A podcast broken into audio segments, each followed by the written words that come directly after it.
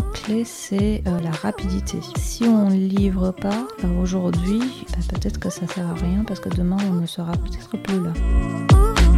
Petite structure, je pense que le principe à appliquer, c'est le principe you ain't going to need it. Un peu comme on fait dans le code, le faire sur euh, la mise en place de processus aussi miser sur ce qu'on sait faire. De toute façon, on ne peut pas avoir toutes les compétences pour créer une entreprise, tout comme euh, en tant que CTO, on ne peut pas avoir euh, toutes les capacités. Je suis Pierre L'Hôpitalier, cofondateur de Kaibi, société spécialisée dans le digital et le développement applicatif. Ces 15 dernières années, j'ai eu la chance de rencontrer de nombreux CTOs et talents du monde de l'IT qui le sont devenus. Aujourd'hui, je leur donne la parole et ils nous donnent leur vision.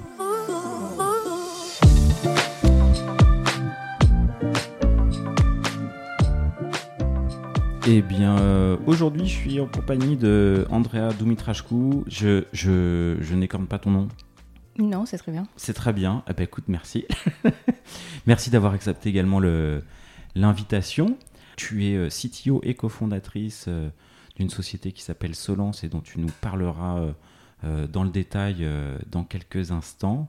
Mais bah, avant ça, est-ce que tu peux revenir sur bah, quelques, te présenter et revenir sur quelques grandes étapes de ta carrière. Euh, oui, donc euh, merci pour l'invitation, mais pour l'accueil dans vos locaux. donc André je suis la CTO de Solence, qui est une start-up dans le domaine de la santé qui adresse le SEPK, une maladie chronique pas assez connue et pas assez adressée. Euh, je viens d'une ESN. Peut-être juste euh, pour ceux qui connaissent pas, du coup. Est-ce que tu. Enfin, quelle est cette maladie, justement, euh, qui, qui, est mal adressée? Très bien. Donc, le SEPK, le syndrome des ovaires polykystiques, c'est une maladie endocrinienne avec une forte prévalence. on estime à une femme sur dix qui est atteinte. Donc euh, ça revient à à peu près 2 millions de femmes en France. Euh, c'est une maladie chronique, donc ça veut dire qu'il n'y a pas de traitement. Euh, dans la symptomatologie, on a une absence des règles, des problèmes de fertilité, une hyperandrogénie, prise de poids et à long terme des effets avec des maladies cardiovasculaires. C'est 2 millions de femmes en France Ouais, oui, oui. Et du coup, on ne connaît pas assez cette maladie et c'est un problème parce que les femmes ont du mal à se faire diagnostiquer et elles ont un parcours assez long avant de se faire euh, diagnostiquer. C'est quoi le temps de... Enfin, tu connais le, le temps où, comment qu'il y a entre le moment où on se pose des questions et le moment où on est diagnostiqué? En fait... Ça se compte en années? Euh, plusieurs années, oui. Euh, bah, le problème est qu'on n'a pas fait assez d'études pour, pour, avoir une vraie estimation de combien d'années. Euh, mais comme les symptômes apparaissent lors de la puberté, ça peut se confondre avec bah, des symptômes de la puberté, voilà. Euh, et une fois qu'on est sous anticonception, euh, sous la pilule, euh, ben, en fait, les symptômes ne sont plus là et les femmes le découvrent plutôt ah, lors de désir de grossesse. Et la conséquence, c'est que c'est la première cause d'infertilité. La pilule, ça masque tout, en fait. Ça, ça masque parce que c'est une maladie hormonale, donc ça rééquilibre les hormones. Et donc les problèmes ne sont plus là. Mais euh, du coup, euh, bah, si on veut avoir un enfant, bah, il y a une absence de règles. Donc sans règles, sans pas d'enfant. Euh, évidemment.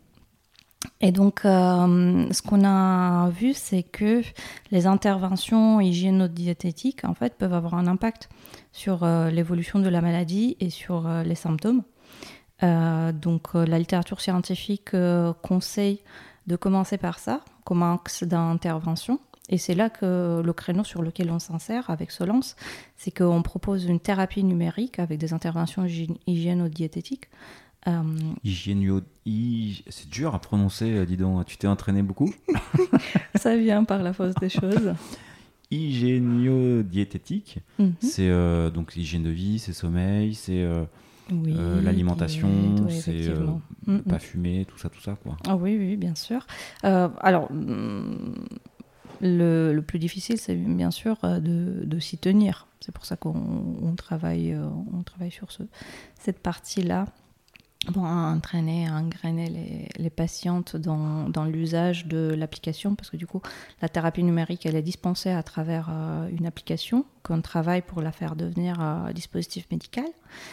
Euh, et on travaille aussi sur un programme de recherche pour personnaliser cette euh, thérapie en fonction de l'expression de la maladie, qui peut être différente par profil de femme.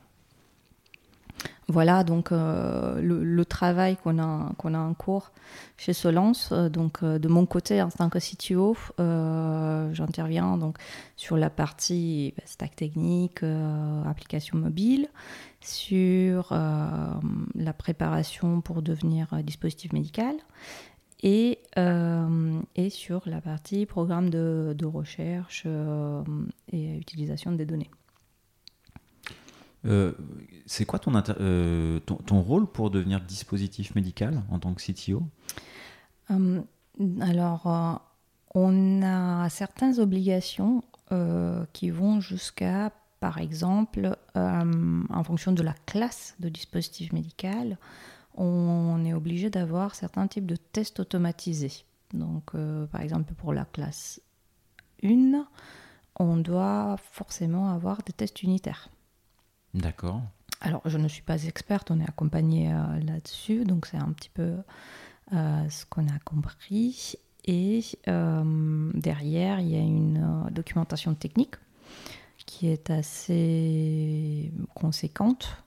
Déjà, je, je suis adepte de, de la documentation parce que j'estime que euh, entre aujourd'hui et dans un mois, de toute façon, je vais oublier comment j'ai fait une certaine procédure. Donc, je documente. Mais euh, là, c'est un autre niveau. Là, on est vraiment sur euh, un peu la documentation technique qu'on n'a pas vue depuis nos études. D'accord. Tu es, sur des, des gros, des gros specs, de l'UML, en veux-tu, en voilà. euh, À la limite, oui. Euh, mais non, c'est pas une partie qu'on- que j'ai faite pour le moment, donc euh, je vais regarder comment automatiser. euh, J'espère que euh, les récents développements en termes de génération de, de textes vont, vont aider là-dessus là-dessus aussi. Tu veux dire utiliser de l'IA générative pour, Ouais. pour t'aider dans cette tâche-là? Si, si ça peut pas faire ça, c'est qu'on n'est pas allé assez loin. Ok. ok, donc ça, ça, ça, ça fait partie de ton rôle. Euh, effectivement, il y, a il y a une dimension technique pour obtenir le, le tampon dispositif euh, médical. Oui, sur la partie dispositif médical et sur la partie euh, ISO, sur, les, sur les processus aussi. J'imagine il y a un enjeu euh, important de l'obtenir d'un point de vue business, du coup? Euh, effectivement, euh, dans notre modèle, nous visons un remboursement par la sécurité sociale à l'horizon 2026. Donc, pour pouvoir avoir le remboursement, on doit être dispositif médical. Ok, le remboursement de, bah, de la licence et de l'utilisation de, de l'appli. Ouais, l'application, elle est payante et notre euh, volonté est que ça puisse euh, arriver euh, un plus grand nombre de, de femmes. Donc, euh, on, on cherche de des solutions pour pouvoir euh, donc subventionner ces, ces abonnements. Ok, aujourd'hui, vous vivez. euh, tu parles. Tu as utilisé le terme subventionné. Vous vivez de subventions en, partie Euh, pour le moment, oui. Donc, on est vraiment early stage. On est tout au début. On a lancé l'application cette année, donc euh, la version stable en octobre. On, a, de la- on a beaucoup d'intérêt, en fait. Donc, euh, c'est une solution qui est attendue. Il y, a, y a un vrai besoin. Il y a des patientes euh, très intéressées. Il y a des médecins très intéressés, il y a des chercheurs très intéressés, on a un board médical, on a un board scientifique aussi. Euh, maintenant, on n'a pas la- vraiment la culture en France de payer pour euh, des solutions médicales. telles que, telles que les applications. Ok, ok, mm. ok, ok. La difficulté, quoi. Changer, le, changer les mindsets, quoi. Oui, ou trouver d'autres solutions. Ok, ok, ok. Donc toi, tu es arrivé quasiment, euh, enfin pas loin de, de, Day One, au tout, tout début de l'aventure Je pas loin? suis arrivée, oui. Euh, donc mes deux cofondateurs euh, s'étaient rencontrés en 2022. Euh, ils avaient déjà l'idée, ils ont mis les bases, euh, ils avaient créé la structure et euh, moi je suis arrivée vers la fin de l'année dernière, on a commencé à discuter et on a concrétisé en début de, de cette année. Ok, et t'es arrivé, mm. es arrivé temps, temps, partiel, temps plein, CDI euh, au début, euh, j'avais, j'étais encore en poste dans mon ancienne entreprise, euh, donc on, avait plutôt commencé à discuter un peu sur mon, sur mon temps libre, mettre les bases, les premières idées, etc., de la collaboration, de, sur la partie de mon accompagnement sur la partie technique, etc. Et, et après, j'ai commencé à plein temps en mars 2023. Ok, et six mois plus tard, l'application est en prod. Elle est, elle est en prod, elle a des utilisatrices, euh, voilà, on assure un SAV. Euh. Euh, c'est quoi la traction volumétrie de volumétrie d'utilisation? Ça, ça démarre fort? Alors, on a des utilisatrices qui arrivent par elles-mêmes un petit peu en continu. Euh, depuis cet été et euh, on a fait euh, une première action de, de, com, de com surtout vers les utilisatrices avisées. qui, a, qui a assez bien, bien marché. On, compare un petit peu nos résultats avec les autres applications B2C. Donc pour le moment, on se compare à ça. Euh, et, on, a, on a plutôt de bons résultats là-dessus. Et donc toi, quand tu arrives, tu fais, tu, fais tous les choix techniques? Euh, ouais. Ça fait partie, je pense, de, de ta casquette euh, euh CTO, du coup, de les choix et assez hands-on, du coup. oui, effectivement. Donc par rapport à ce que je faisais avant, euh, donc avant de rejoindre Solence, euh, donc j'étais euh, chez Zenica, une, une, ESN que, que d'ailleurs j'adore et que je recommande toujours. Qui fait partie des, des belles boîtes de l'écosystème ESN, e effectivement. Tout à fait, tout à fait. et j'y ai passé un bon moment là-bas. Donc en tant que développeur full stack d'abord, Ensuite, euh, euh, je me suis intéressée à l'intelligence artificielle un petit peu quand ça a monté. Donc, euh, je faisais un peu développeur de chatbot. Et, ensuite, j'étais responsable de l'offre. En, quelle année tu étais sur les chatbots déjà? Ça devait Parce que être 2017 peut-être. Ah ok, ok, ok. Et puis j'avais, euh, j'avais monté une formation de comme, moi je me suis formée pas mal au sujet. Euh, je trouvais que c'était très important que d'autres gens comprennent euh, comment la technologie fonctionne, comment on peut l'utiliser, à quoi ça sert, quels sont les pièges, comment, comment gérer des projets qui, qui comprennent de, l'IA, etc. Donc j'avais créé une formation d'acculturalisation j'ai, que j'ai dispensée pendant un bon moment. Euh, là, j'ai commencé à travailler aussi avec d'autres entreprises, avec, avec les clients sur, sur leur sujet d'IA. Ensuite, euh, donc, euh, je passais de développeur à architecte solution. D'abord sur des projets, que des projets IA. C'était très, très intéressant. donc là, je travaillais surtout avec des grands groupes et en parallèle, en interne, euh, je suis passée responsable des projets de recherche et innovation. Donc au moment où j'ai quitté Zenica, j'avais ces deux grands rôles où d'un côté, ben, j'accompagnais les clients, clients grands comptes sur leurs problématiques d'architecture et en interne, je coordonnais les projets d'innovation. Donc j'étais assez high level, on va dire. Et... Avais, c'était des missions euh, full-time ou du coup c'était des missions 3 5e, 4 5e et ça te laissait euh, un petit peu de temps justement pour la partie euh, RD, projet interne? Effectivement, je partageais mon temps entre, entre les missions et missions clients et, et les missions internes, donc c'était à peu près à moitié-moitié. donc je n'étais plus à plein temps en régie chez le client. Euh, et euh, donc ouais, je, ne codais plus trop depuis, on va dire, euh, deux ans, faisant plutôt des, missions d'architecture.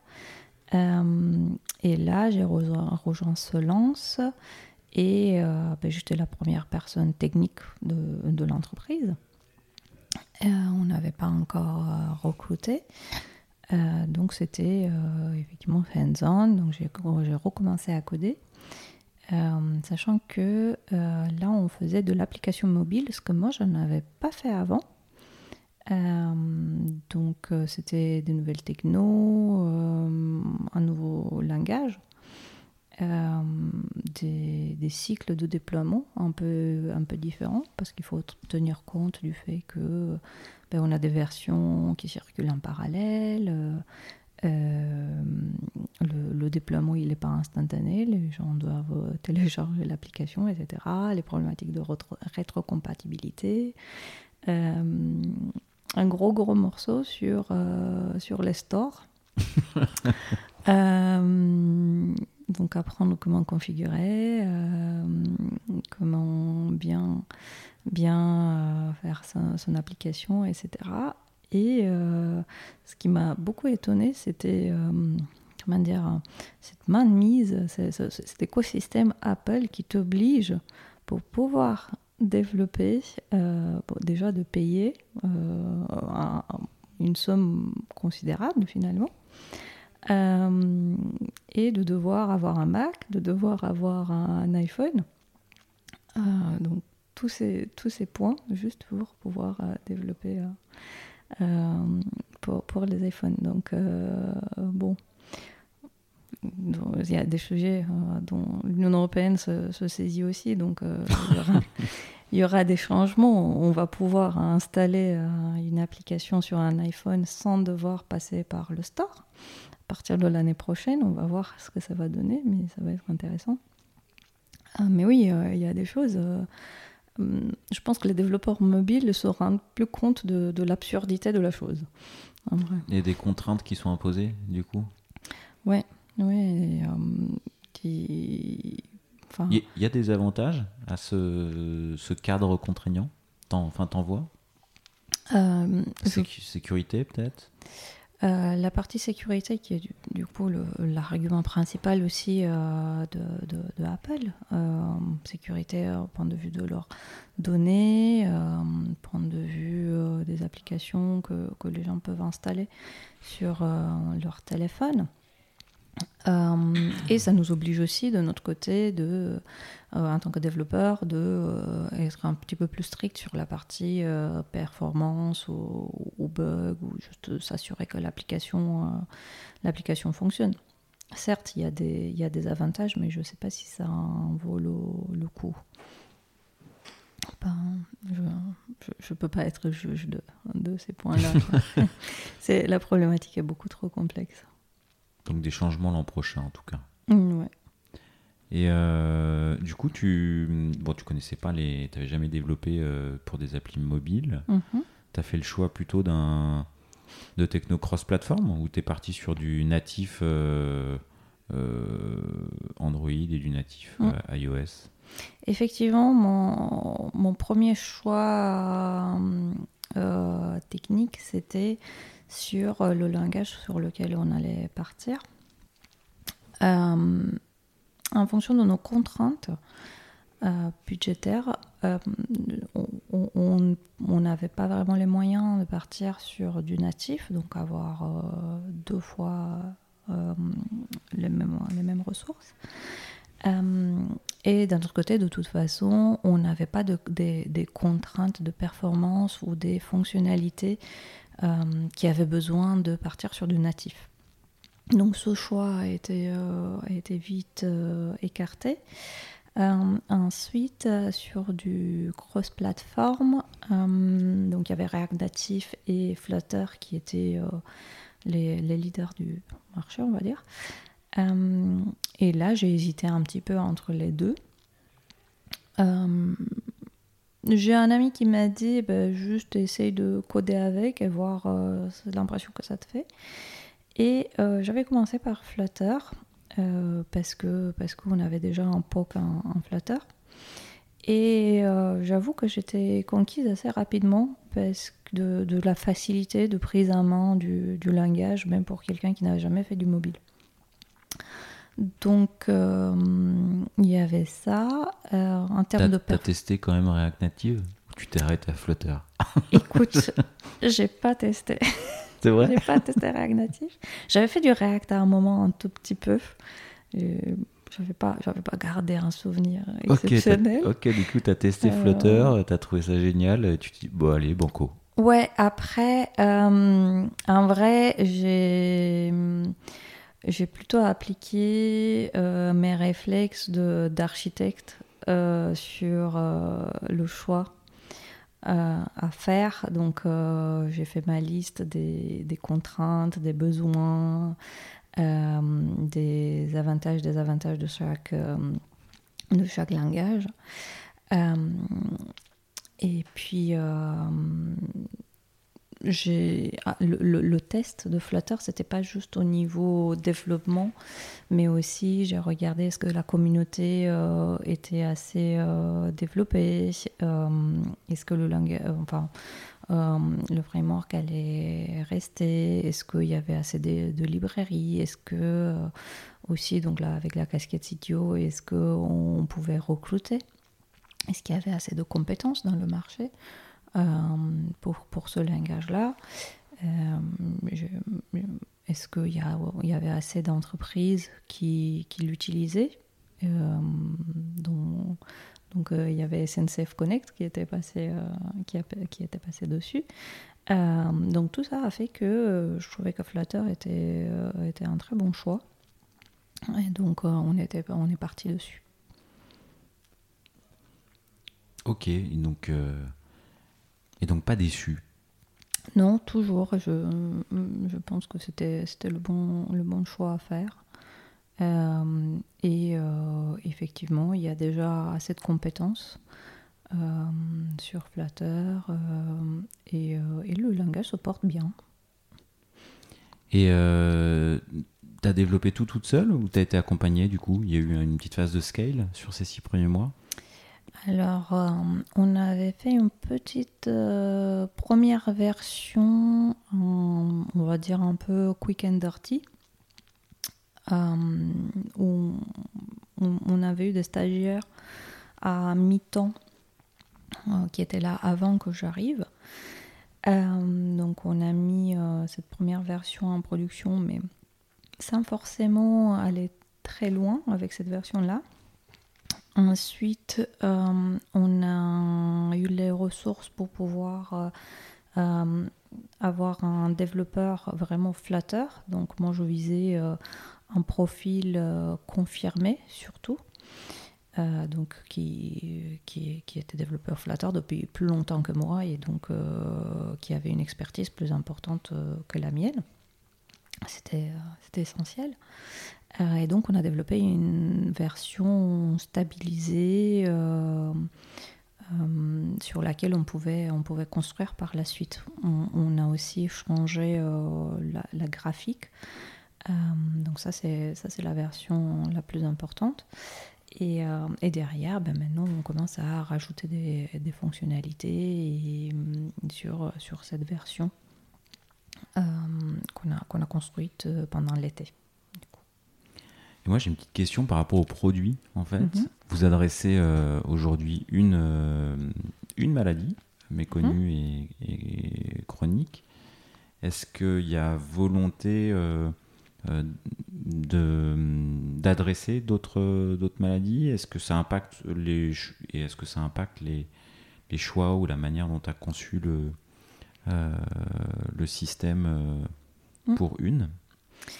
Euh, effectivement, euh, nous avons d'autres. euh, dans l'évolution de l'entreprise, euh, on vise d'autres maladies aussi. donc, on, va se concentrer beaucoup sur les thérapies numériques et les interventions lifestyle medicine. Donc, ça, c'est le focus de, de l'entreprise.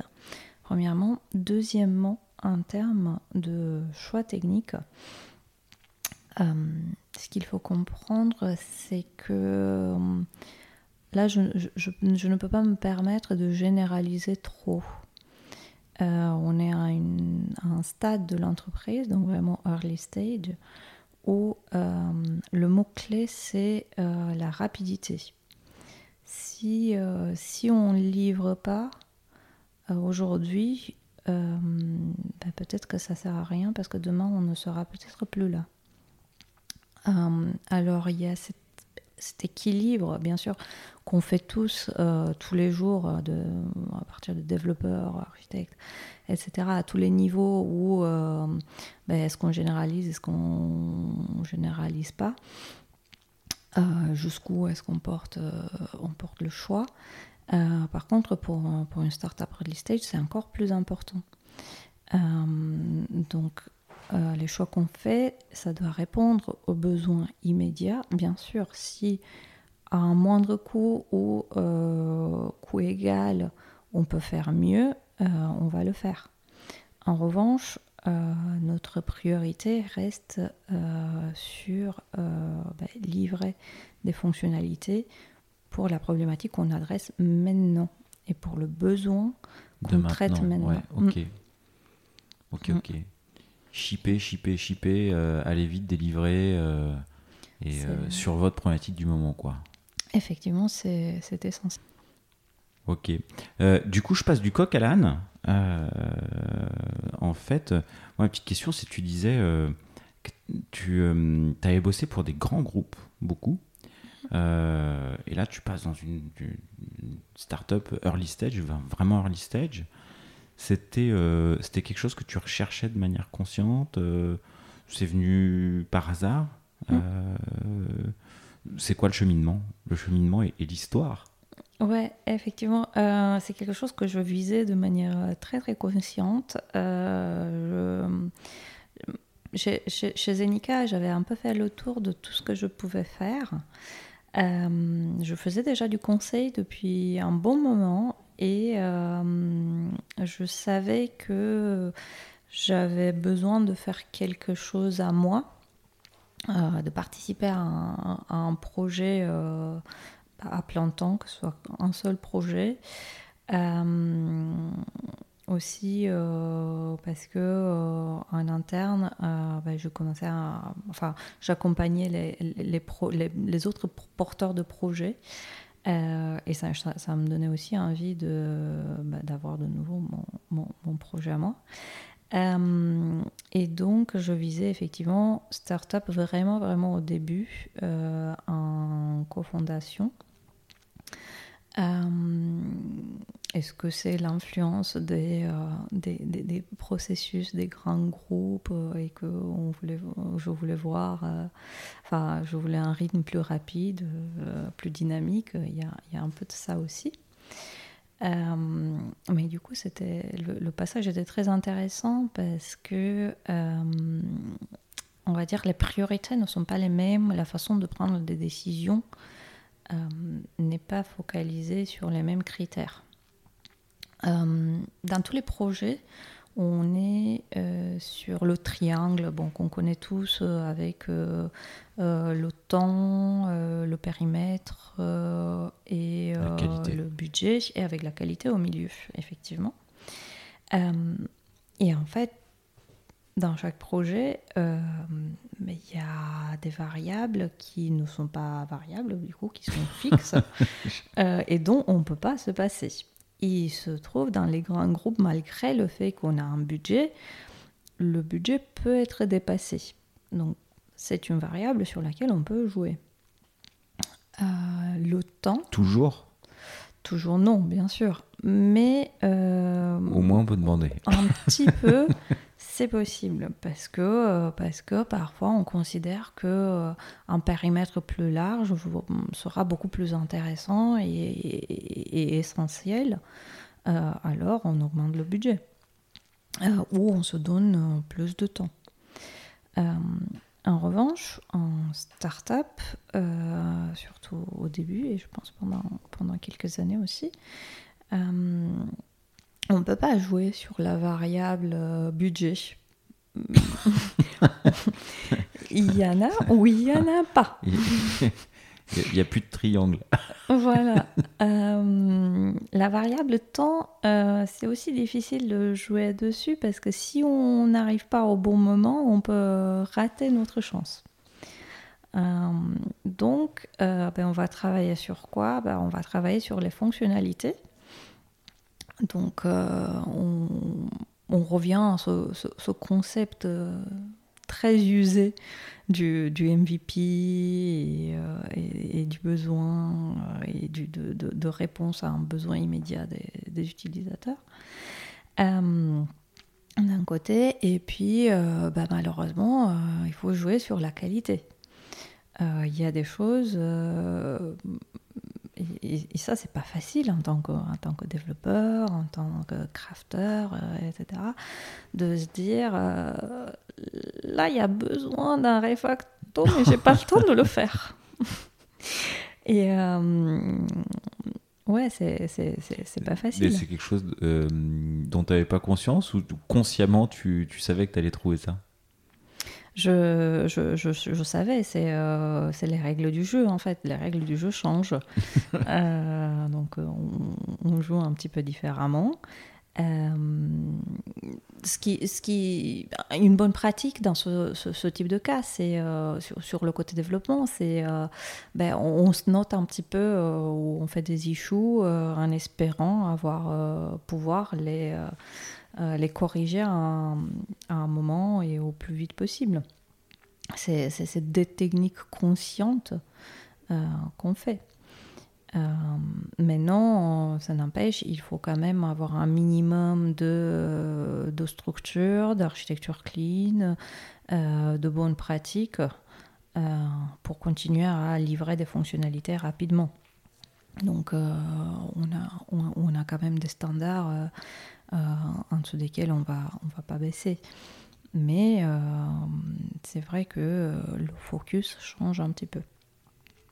Aussi, on a l'avantage d'être au début d'un projet et toujours les débuts du projet, bah, c'est plus simple. Il n'y a pas de, technique, il n'y a pas de legacy.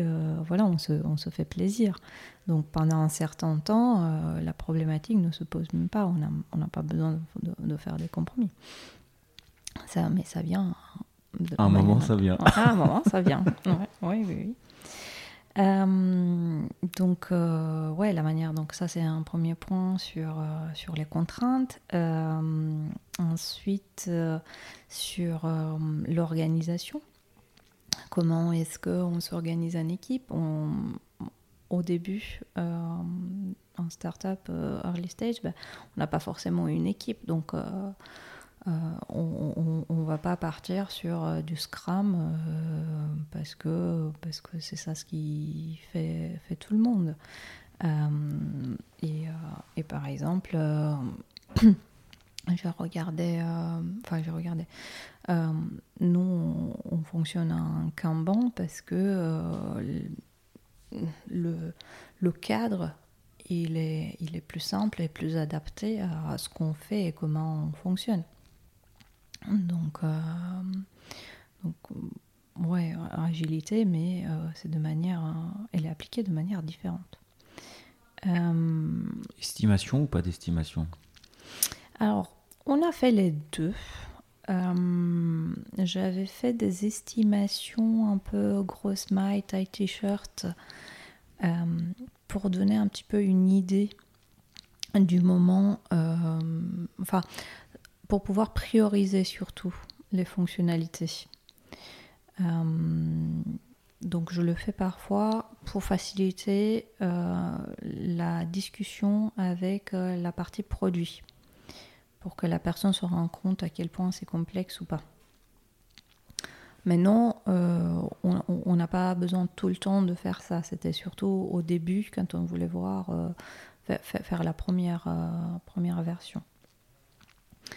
Ensuite, ce qui est facile à faire avec le Kanban, et donc on n'a pas besoin de, faire des estimations, c'est que euh, on peut regarder euh, le temps euh, bah, entre le moment où la fonctionnalité est priorisée et le moment où elle a été shippée. et donc on peut regarder la moyenne sur un certain temps et on peut se dire bah, si on met tant de, de tickets, ça va prendre à peu près autant de temps. Voilà. Euh, ensuite, euh, ouais, aussi une grosse différence entre les grandes structures et les toutes petites structures, c'est euh, au niveau des processus. C'est que en, grande entreprise, on a déjà plusieurs équipes, plusieurs équipes qui travaillent ensemble. Et on sait que ce qu'on fait euh, va être réutilisé, doit être documenté, et on a besoin d'un processus. Euh, va impacter les autres, ouais. Ouais, effectivement. Euh, alors que en petite structure, je pense que le principe à appliquer, c'est un peu le principe Yagni. You're not going to, you ain't going to need it. Donc euh, un peu comme on fait dans le code, le faire sur euh, la mise en place de processus aussi. C'est euh, bah, si je le fais comme moi une fois et plus, plus jamais personne ne le fait, je ne vais même pas le documenter. S'il m'arrive une deuxième fois de faire la même chose, je vais prendre des petites notes pour la prochaine fois le faire plus, rapidement si je s'il y a une troisième fois qu'il faut le faire ou qu'il y a quelqu'un d'autre qui doit le faire, là on va formaliser un petit peu. Donc on va, on, va par, par étapes. Parce que mettre des processus trop tôt, ça nuit euh, bah, au mot-clé dont on parlait tout à l'heure, à la rapidité. Parce que à part la partie conception du processus, qui bien sûr prend un peu de temps, ça peut être assez rapide, bien sûr. Derrière, euh, il y a la partie appropriation du processus et respect du processus. Et ça, ça, ça nuit à la hum, liberté d'expression de, de, trouver le choix ou la solution la plus, la plus rapide. Euh, parce que bah, il faut s'encadrer dans ce processus, il faut le suivre, euh, etc. Donc euh, il faut faire attention à ne pas, pas en introduire trop vite. Euh, voilà un petit peu sur, sur les comment, ouais, comment, comment on fonctionne. Et surtout, au niveau de soi-même, il faut travailler aussi sur soi-même. Donc, moi j'étais architecte, donc pour prendre une décision sur une techno ou sur une solution, bah, je faisais euh, euh, enfin, un benchmark, je regardais toutes les solutions possibles, euh, enfin, dans les contraintes données où, j'établissais les contraintes. je regardais les avantages, les avantages, etc. Je testais. voilà, ça, prenait, ça prenait un certain temps. Alors que là, bah, un petit peu contre ma nature, il faut prendre une solution assez rapidement. Euh, sans tout benchmarker. C'est plutôt euh, ben, regarder quelques, quelques solutions, avoir quelques retours d'autres gens éventuellement euh, qui ont essayé la même chose. et prendre la, première solution qui marche parce que, parce que la durée d'utilisation et l'impact sur le reste de l'entreprise sont moindres. Alors on se permet de, de, de, de prendre des décisions que, qu'on peut défaire à l'horizon un an. Réactivité quoi. J'ai l'impression que c'est réactivité et rapidité c'est les deux mots qui te guident depuis 6-8 euh, mois quoi. C'est euh, enfin c'est le mot que, que, je pense que doit être euh, le mot de référence au début et ensuite on construit on construit dessus après après on est on commence à être en croissance donc on va, on va adopter d'autres mots. Et alors du coup, si on, on commence à être en croissance, euh, l'application elle est en pro, tout ça, euh, les chantiers de l'année à venir, euh, les, on, se revoit dans un an, un an et demi. Mhm. Il s'est passé quoi Une cible, une cible des envies. Mhm.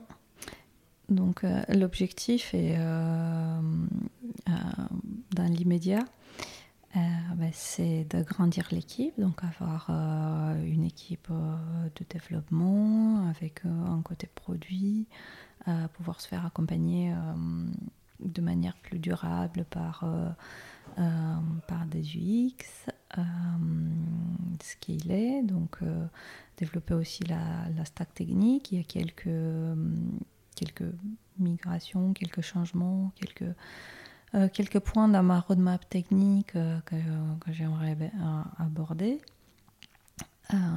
Et derrière, ben, j'espère avoir des problématiques de, de, performance, de trop d'utilisateurs, de, de, processus de SAP, etc.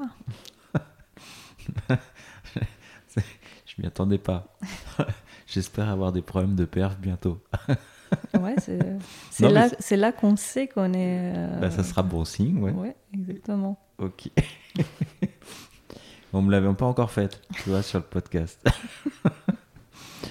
ok, bah écoute, je te souhaite euh, plein de problèmes de perf dans, dans, dans un an à résoudre et qui seront, euh, mm. qui seront, qui seront résolus, mm. du coup. T'es. Euh, tu as parlé de la partie produit euh, à structurer. Aujourd'hui, ta casquette euh, technique, la personne qui gère le produit, c'est c'est un autre fondateur. Mm. Vous allez, comment ça va se structurer? Ouais, donc euh, Solin, c'est parti d'une idée de Clara Stephenson, qui est la CEO actuelle, euh, qui elle, elle est patiente et euh, qui avait euh, commencé le premier média français sur l'OSOPK, qui était très consulté. Et donc là, elle s'est rendue compte qu'il y, y, a un besoin à combler. Quand tu dis elle est patiente, c'est elle est atteinte de la maladie Exactement. Et, et, elle intervient sur, sur ce sujet-là. Euh, et donc, euh, c'est elle qui connaît euh, le mieux ben, le ressenti des, patientes, elle est le plus près des patientes, et c'est la personne qui a donc la vision du produit et qui peut dire de quoi on a besoin ou pas. donc, maintenant, elle a la, casquette donc, de, product manager. Euh, et elle va aussi assez loin dans, le détail euh, des spécifications des, fonctionnalités. Ce qui, euh, à terme, sera plus possible parce que bah, si on grandit, bah, il y a de plus en plus de choses à faire, surtout en tant que, en tant que CEO. Donc, l'idée serait d'avoir probablement un, rôle de PO qui peut accompagner POPM, qui peut accompagner euh, et donc qui peut euh, aller plus loin dans la spécification, euh, mais toujours en, ayant notre, notre CEO qui reste, reste la, la, patiente, l'expression de la patiente finalement, qui peut donner les grandes orientations de, de quoi on, a besoin. donc dans, ma vision, effectivement, le travail de, l'équipe technique et de l'équipe produit, il, a, il est plus fluide et peut être beaucoup plus intéressant s'ils font partie de, la même équipe. Ok, donc intégrer à ton équipe la partie PO. Mm, ouais. Ok. Est-ce que euh, euh, on a compris qu'il y a eu Zenica qui avait été une grosse, euh, une grosse page avec pas mal d'apprentissage et que tu étais dans une tu avais intégré une nouvelle page complètement différente, passant de grande structure, petite structure, start-up. Est-ce qu'il y a eu d'autres moments un peu euh, euh, tournants de ta carrière, d'autres moments un peu forts Ouais, donc avant d'être développeur, j'ai eu aussi une autre carrière. Il faut savoir que je je suis entrée dans l'informatique assez jeune. J'ai eu un ordinateur très jeune, Internet. Euh, euh, au lycée, euh, j'ai fait beaucoup d'algorithmie, d'informatique, de, de réseaux, de sites web, etc. Ce qui fait que à la fin du lycée, j'avais un petit peu envie d'autre chose. Donc, moi, j'ai fait des études en, en linguistique. Euh, et en affaires européennes. Donc je suis partie dans complètement autre chose. Rien à voir. Rien à voir. Euh, donc pendant dix ans, je n'étais plus en informatique. Euh, et bah, je me suis fait plaisir sur des projets internationaux. Je travaillais avec, dans, dans, dans, des cadres internationaux, je voyageais. C'était une période très intéressante. Euh, sauf qu'à un moment, j'étais arrivée à un niveau où hmm, je ne voyais pas ma progression dans le domaine dans lequel j'étais. Il y a hmm, le, futur ne me paraissait je voyais pas le futur avec, euh, avec intérêt, avec, euh, avec enthousiasme. Hmm, la, trajectoire. Bon, bah là, faut changer, là. faut pas, pas, juste par rapport à la trajectoire de carrière, hum, ça, m'intéressait euh, peu. Euh, alors, je suis revenue un petit peu vers l'informatique. J'ai repris euh, des cours en ligne d'abord, juste pour voir. donc, j'ai recommencé à, à coder. Mais non, les choses étaient très différentes. Donc, il y a dix ans qui, s'étaient passés. Donc, moi, ce que j'avais fait à la base, c'était de l'algorithmie, euh, du C++. Euh, voilà, je n'avais pas les notions des, frameworks à la mode, euh, des méthodologies, etc. Donc, j'ai repris l'école. Donc, j'ai fait une, école de reconversion. Euh, c'était un petit peu euh, en mode bootcamp, on, on, vivait pratiquement euh, sur les bancs de l'école. et donc, j'ai fait un diplôme de bah, analyste logiciel et, architecte, suivi par une alternance. Et du coup, euh, derrière, euh, je suis entrée en, conseil en tant que développeur euh, full stack. Et, et c'est là que, quand je suis arrivée de nouveau en informatique, en fait, je sentais que je ne connaissais pas trop, le, pas assez le, domaine. J'avais pas, j'avais pas une communauté, je ne connaissais pas du monde qui faisait la même chose. Euh, alors, euh, c'est là que euh, j'ai connu les, groupes de, de, femmes développeurs, comme par exemple Duchesse, qui m'ont qui m'ont accueilli et avec qui j'ai pu faire des connaissances, aller à des conférences sur, sur des sujets techniques, euh, faire les meet-up, euh, bien connaître l'écosystème, etc. Et euh, cet accompagnement, cette, manière de se, rencontrer m'a aidé beaucoup parce que bah déjà, ça m'a aidé à rejoindre une, une bonne entreprise où, où, les gens s'y plaisaient et me faire entourer par des gens très compétents qui m'ont aidé à progresser très très vite. T'as quelques noms tu veux, tu veux rendre hommage à quelques personnes euh, C'était plusieurs équipes, donc euh, je ne vais pas, je vais pas nommer pour pas. Tu veux pas oublier quelqu'un, ok. Euh, mais, mais je pense que c'est très important en début de carrière, un junior, de travailler dans des équipes qui, qui, qui, qui, travaillent bien. Avec des gens compétents où, on t'écoute, parce que même quand on est junior, on peut avoir des, très bonnes idées. Euh, et, euh, et, malgré tout ce qu'on peut apprendre finalement en développement, l'expérience compte, compte beaucoup et les bonnes pratiques, surtout au début, euh, ben, les voir et les faire, ça, a un gros impact. Moi, par, parmi mes premières missions, voire, je n'étais pas encore chez Zenica, mais parmi mes premières missions, on m'a dit, bah, sur ce projet, on fait du TDD. Ok, euh, c'était absolument contre-intuitif. En revanche, maintenant, je n'arrive plus à réfléchir autrement. Même quand je ne fais pas des tests, je réfléchis quand même en posant d'abord les bases de bah, qu'est-ce qui va entrer, qu'est-ce qui va sortir, qu'est-ce qui doit se passer. Donc, euh, donc ouais, euh, le, le bien, se faire bien accompagner et, euh, et trouver ces structures de, soutien, ça me semble très important. Ça a été fondateur, quoi, mm. pour, pour, pour, toi, pour ta carrière, tes premières missions avec mm. le bon environnement, mm. fondateur pour la suite, quoi.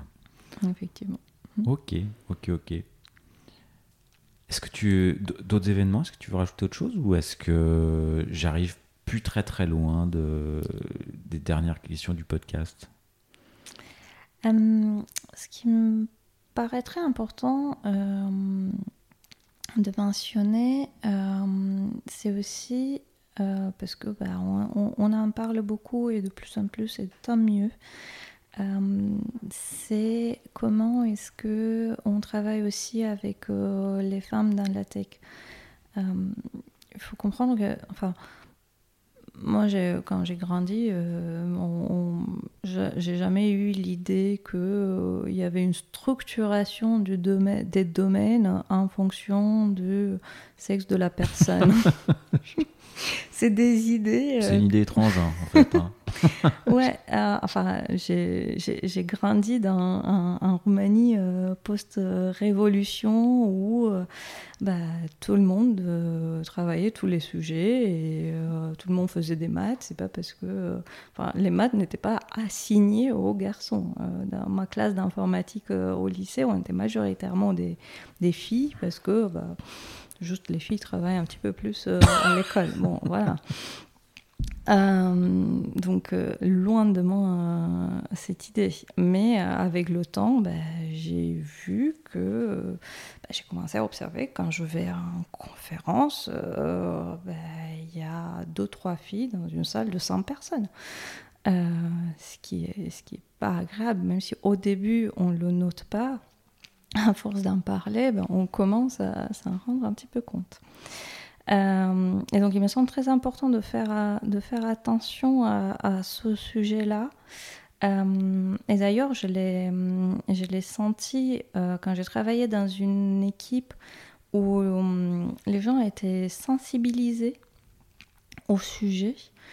ben, c'était beaucoup plus agréable parce que ben, on me coupait moins la parole et j'avais de la place pour m'exprimer. Et, c'est quelque chose qui revient souvent euh, dans ce que les femmes développeurs euh, disent, c'est que bah, on, leur donne moins la parole. On le enfin, tu l'as ressenti ça? Ouais. Euh, bah, Sur certains projets, certaines équipes? Bah, J'ai senti quand il y avait cette bienveillance. Et ah. du coup, derrière. Et donc, à contrario, ouais, ok. Après, moi, moi j'ai tendance à m'imposer assez facilement et après, avec l'âge, on, on, te donne plus la parole. Et puis, j'avais changé aussi de, de, rôle en tant qu'architecte, on est un petit peu plus écouté, euh, je sais pas. Euh, donc, je l'ai senti un, un, un, petit peu moins. Mais oui, il ne faut, pas, faut pas le prendre à, la légère, surtout si on veut continuer à, avoir des femmes dans la tech, parce que je pense que les équipes mixtes, c'est les équipes qui performent le mieux, et même être dans un groupe habituellement, c'est beaucoup plus intéressant d'avoir euh, des avis qui viennent, euh, qui viennent des deux côtés. Ok, ok, ok. Et, et ben, je, ben, je vais passer aux, dernières petites questions du podcast, si ça te va. Que tu connais, j'imagine. Ouais. Est-ce que tu as des, une expression euh, qui t'accompagne? Un proverbe? Euh, alors, ah, j'ai plusieurs, mais euh, je pense que celui que je vais citer là, c'est euh, Complexity. alors, tu peux ne pas choisir, hein. tu peux tous les citer si tu veux. Je vais me concentrer sur un qui est Complexity is the enemy of execution.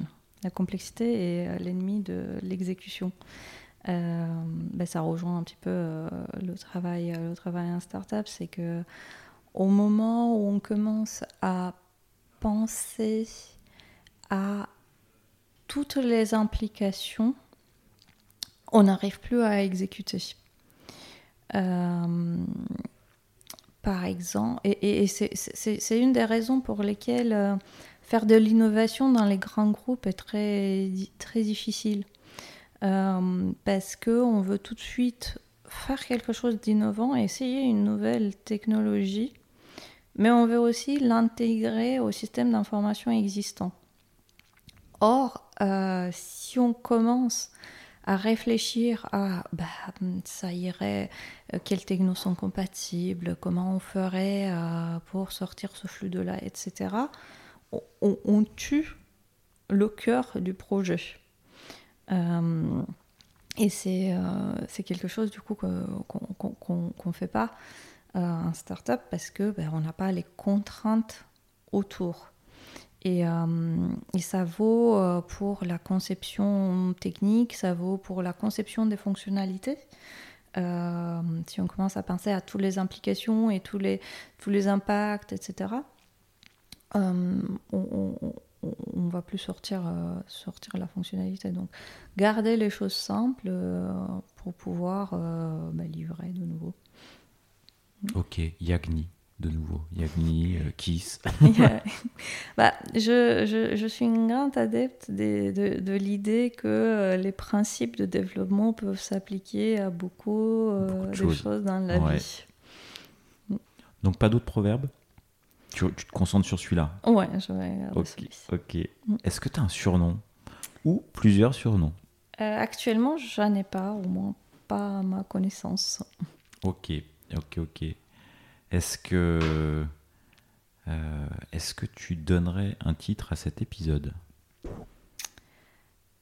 Hmm.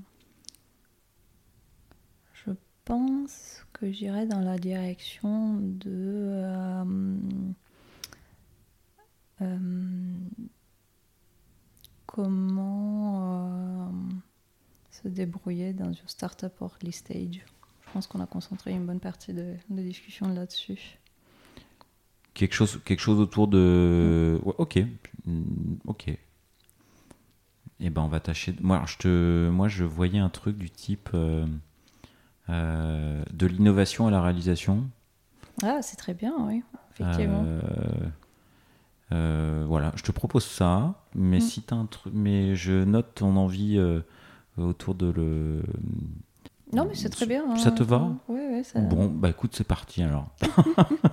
très bien. Euh, est-ce qu'il y a une dernière question que je ne je t'aurais pas posée, que tu aimerais que je te pose? Euh,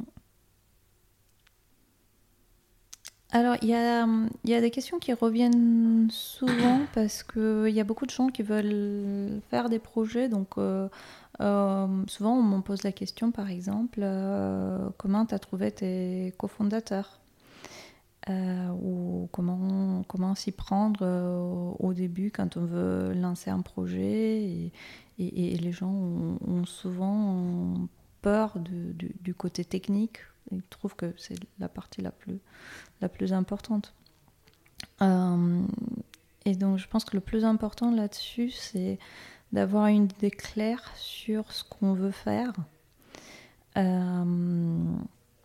par exemple, moi quand j'ai cherché la startup que je voulais rejoindre, j'avais des domaines très précis que je, visais. Euh, et aussi, on m'avait conseillé euh, de euh, bien choisir mes cofondateurs. Donc ça, c'est les deux points essentiels. Vous, c'est, ça a été une. tu en combien de temps l'association s'est fait? C'est-à-dire que bien choisir, c'est aussi prendre un peu de temps? Bien sûr. T'as mis combien de temps avant de te dire, ok, on est compatible dans le travail, on est aligné euh, sur les euh, durées de temps, sur les mm. pas de temps, sur le produit, sur l'envie? Ouais, donc d'un côté, moi j'ai mis à peu près un petit peu moins d'un an pour trouver mon projet, donc en rencontrant plusieurs. Ah, t'as as quand même. Euh, ouais, t'as as pris le temps quoi. Ouais, parce que euh, il fallait que le projet euh, me plaise, que je crois en son avenir, euh, que, bah, que, les cofondateurs soient, qu'on soit compatible entre, entre cofondateurs. Donc premièrement, ça c'était c'était un processus assez long. Et derrière, entre nous, quand, une fois qu'on s'est connus, on a mis un deux mois euh, dans les négociations et les détails euh, de la collaboration. Voilà. Euh, et l'autre point que je voulais dire, c'est par rapport à... ouais, et miser sur ce qu'on sait faire. Parce que j'ai l'impression que les gens qui n'ont pas des compétences techniques se disent il faut que je me mette à coder, comme ça je peux coder ma propre euh, application et je pourrais lancer euh, mon produit. Et d'un autre côté, il y a les développeurs euh, qui, bah, apparemment, ils ne créent pas tous des produits, des applications à droite et à gauche, ils ne deviennent pas tous fondateurs. Donc il y a un petit clivage. Et euh, ce qu'on ne comprend pas, c'est parfois, c'est que en fait, on n'a pas besoin euh, des compétences techniques. Si on, a une bonne idée et qu'on est un très bon, je sais pas, sales, on va dire, euh, les idées se vendent aussi sur papier ou, ou il suffit d'avoir un premier petit financement pour faire un POC ou un MVP. Et le MVP peut, prendre plein de de, de, forme euh, qui ne requiert pas euh, bah, six mois de, développement euh, pour avoir une solution stable qui derrière n'est pas financée. Et, et d'un autre côté, juste avoir les compétences techniques, c'est absolument pas suffisant parce que bah, on, il faut trouver un public, il faut trouver un intérêt, euh, il, faut penser les, les fonctionnalités. Donc, il y, y, a un mélange euh, qu'il faut trouver. Euh, il y a des compétences à mettre ensemble pour pouvoir créer, créer une entreprise. Donc, c'est pas indispensable. Aucun des parties, aucune des parties n'est indispensable. Donc euh, il faut arrêter de se mettre des barrières au niveau des compétences qu'on a. On, peut pas, de toute façon, on peut pas avoir toutes les compétences pour créer, euh, pour créer une entreprise, tout comme euh, on peut pas, en tant que CTO en fait, on ne peut pas avoir toutes, les toutes les capacités au début, un startup early stage, de toute façon, on est, on est tech lead, on est archi, on est, on, est un peu partout. Euh, et derrière, de toute façon, ce, rôle, tel que je le vois, ce rôle de CTO, euh, c'est un mélange de trois types de, compétences différentes. On a, on a les compétences techniques, on a les compétences méthodologiques, voire produits, on a, on a les soft skills. Euh, et chaque, chaque CTO est différent. Déjà, bah, il y a des différences en fonction de, de la taille d'entreprise, etc., mais aussi en fonction de euh, nos capacités, nos expériences, nos sujets de prédilection. Ce qui est le plus important, c'est euh, bah, derrière de combler, de, de, de s'entourer euh, des compétences qui nous manquent. Et je pense que chacun d'entre nous, on est le, le CTO qu'on peut et qu'on veut être finalement, parce qu'on se dédie tous à des sujets plus qu'à d'autres. Parce qu'il y a tellement de sujets à couvrir en, en tant que CTO euh, qu'on on ne, peut pas, on ne peut pas tout faire.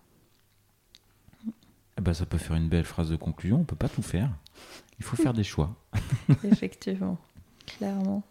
Bah, merci beaucoup, Andrea. Merci. Et plein de belles choses pour, euh, pour les mois à venir. Pour, euh, et pour le, le, lancement de l'application et, et la, la poursuite du succès. Voilà, je souhaite beaucoup de succès à Solence. Merci Et à beaucoup. toi. Salut.